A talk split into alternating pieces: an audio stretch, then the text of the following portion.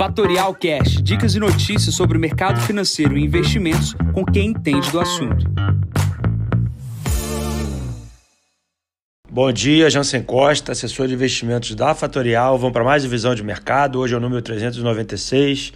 Hoje é dia 11 de novembro, 7 horas da manhã. Sinais de alívio na China impulsionam bolsas no mundo. Começando aqui pela China, eu comentei ontem que o crescimento chinês é um problema do partido.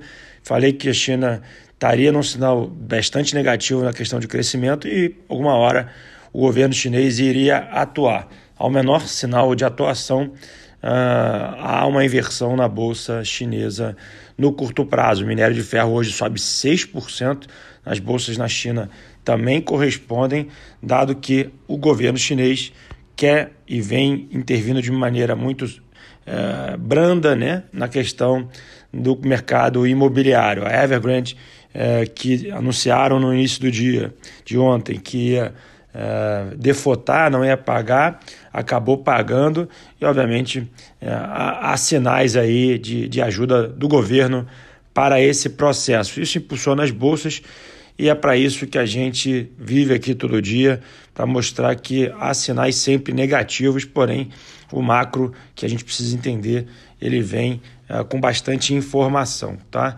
Então pode ser que hoje seja um dia bastante especial aí para Vale do Rio Doce.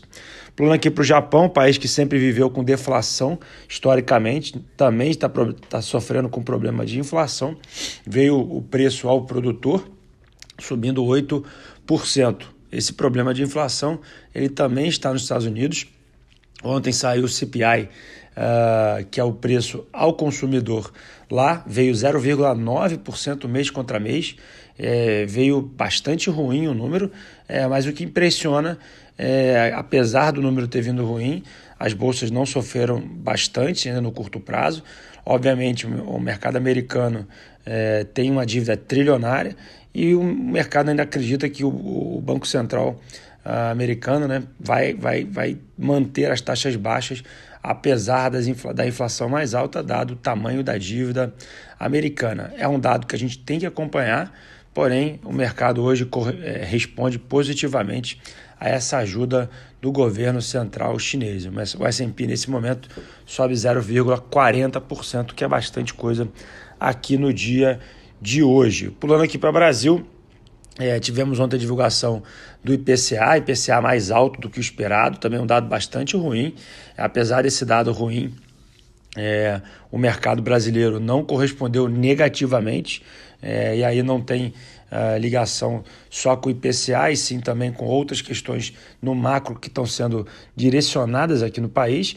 E, obviamente, o cenário da Bolsa Brasileira frente às bolsas internacionais é completamente diferente. O S&P está próximo das máximas e a Bolsa está próximo das mínimas aqui no Brasil nos últimos 12 meses. O que temos também são resultados corporativos sendo divulgados. Ontem tivemos resultado bastante expressivo ali de Vulcabras, uma, uma small cap uh, que a XP cobre, é um papel uh, que pouca gente fala, é, subindo quase 9% na abertura do dia, dados resultados corporativos uh, vindo acima das expectativas. O que temos aqui uh, para a agenda de hoje são mais resultados corporativos uh, e pouca movimentação na parte de Brasília. Obviamente, a gente ter que acompanhar como é que o Pacheco vai direcionar essa questão do, da PEC dos precatórios e também a fatídica dúvida lá sobre a aprovação do uh, novo integrante do STF que está parado no Senado. A agenda de hoje começa às 7 horas da manhã aqui com resultados corporativos que estão saindo ao momento que eu estou fazendo esse podcast. Brad, é, Bradespar, Ambipar e Azul são as principais empresas aqui na parte da manhã. Às 9 horas da manhã, vendas do varejo. Às 2 e meia, produção de petróleo por parte da OPEP. E às 18 horas, temos uma sequência de empresas a serem divulgados os seus resultados. É, são mais de 15 empresas que vão desde Qualicorp, Americanas, Energisa, Exetec, Rumo, é, CPFL, Movida, uh, Sanepar, Sabesp, Semig, Cirela e entre outras que divulgarão seus resultados no dia de hoje. Então é um dia que vai ficar marcado pela quantidade de balanços que são divulgados hoje e amanhã teremos grandes movimentações na bolsa com essas ações. Nesse momento, o S&P opera com 4.640 pontos, 0,40 de alto, petróleo 83 dólares o barril. O destaque no dia de hoje fica pelo Bitcoin, que cai pelo segundo dia consecutivo, 65.210 dólares, cai 2,13%. Bom, vou ficando por aqui desejando a todos uma ótima quinta-feira. Encontro vocês amanhã para mais um podcast da Fatorial. Bom dia a todos, ótimos negócios. Tchau, tchau.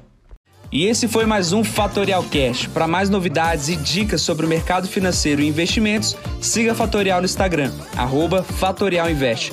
Para conteúdos exclusivos, entre no nosso Telegram, Fatorial News Informa. Para saber mais sobre a Fatorial, visite o nosso site fatorialinvest.com.br.